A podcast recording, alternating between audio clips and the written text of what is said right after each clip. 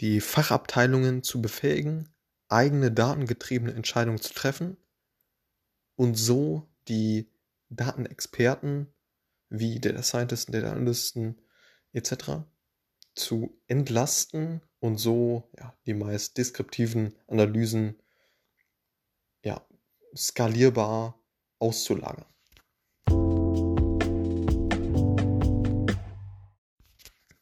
Hallo und herzlich willkommen hier zu einem Podcast. Eine kurze Begriffserklärung zu Self-Service BI. Es geht darum, dass man zum Beispiel Fachabteilungen befähigt, selber mit Daten zu arbeiten.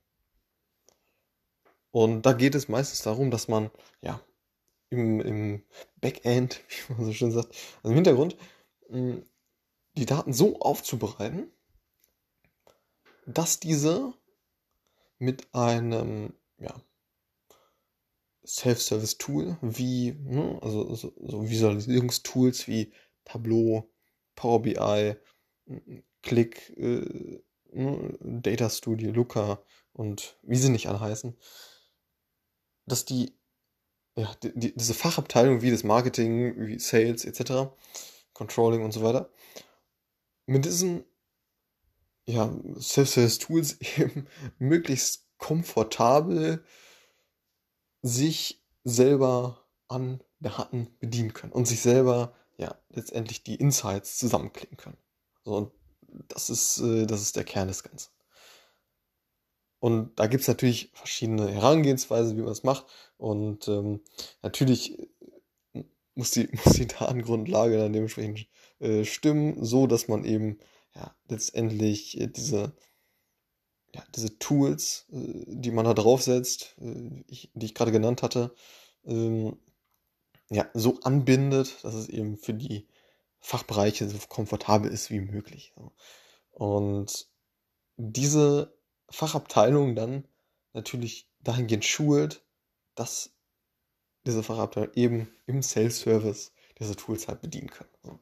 Und wenn da die einerseits die, ja, die Grundlage, die Datengrundlage nicht stimmt und andererseits die ja, Schulungen fehlen oder ja, die, die Fähigkeiten der, äh, der entsprechenden Fachabteilung mit diesen Tools umzugehen, dann wird das Ganze natürlich nichts. So. Und das ist ein ziemlich zentraler Punkt dann an der Stelle. Genau. Ansonsten äh, ist, das, ist das im Kern das Thema, dass man die Fachabteilung wie das Marketing, Sales, Controlling etc. befähigt mit, äh, ja, mit solchen Tools eben wie Tableau, äh, Power BI etc.